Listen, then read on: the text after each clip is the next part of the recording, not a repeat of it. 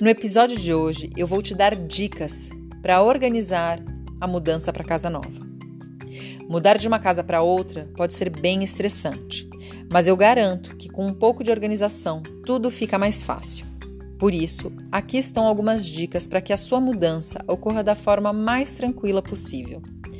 Antes de qualquer coisa, você precisa saber que toda mudança tem quatro etapas: a preparação, a pré-mudança, a mudança em si e a pós-mudança. Comecemos pela primeira etapa, a preparação. Nesta etapa, é importante pesquisar e escolher a empresa de mudança a ser contratada.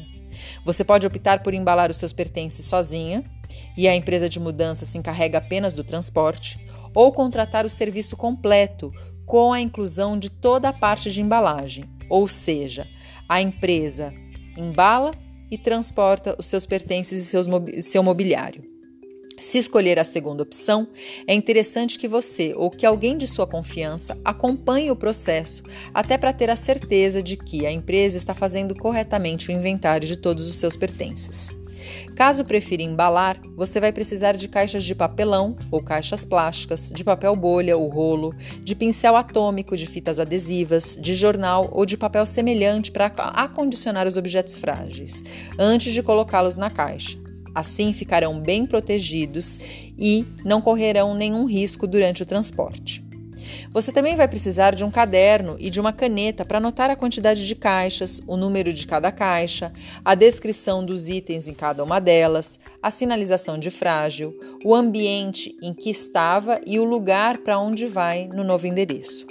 É conveniente também que você prepare uma mala pequena com algumas mudas de roupas, roupas íntimas, pijamas, itens de higiene pessoal, sapatos. Dessa forma, você conseguirá sobreviver por alguns dias sem ficar louca no meio de tantas caixas. Outro ponto a ser considerado: separe tudo de valor e leve com você, ou deixe bem especificado para a empresa de mudança o que são, quais são e quantos são os itens, para que ela esteja ciente e se responsabilize. Chegou a hora da etapa da pré-mudança.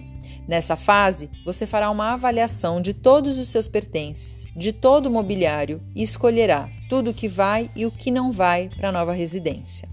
Aproveite este momento para se desfazer de tudo aquilo que já não está com bom aspecto roupas que não te servem mais, louças e eletrônicos danificados ou em desuso.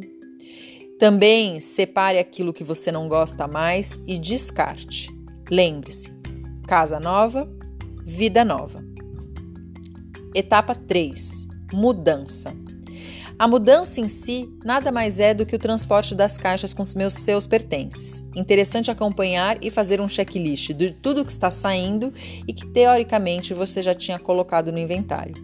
Após o caminhão estar carregado, dirija-se ao novo endereço e aguarde a sua chegada. Assim que chegar, instrua a equipe para onde cada uma das caixas ou mobiliário deve ir.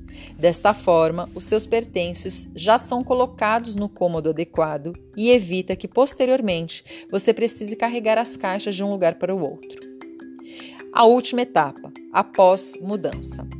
Essa é a hora de abrir as caixas e guardar cada item em seu devido lugar, descartando o material residual, ou seja, as caixas de papelão vazias, os plásticos bolhas, a fita adesiva usada.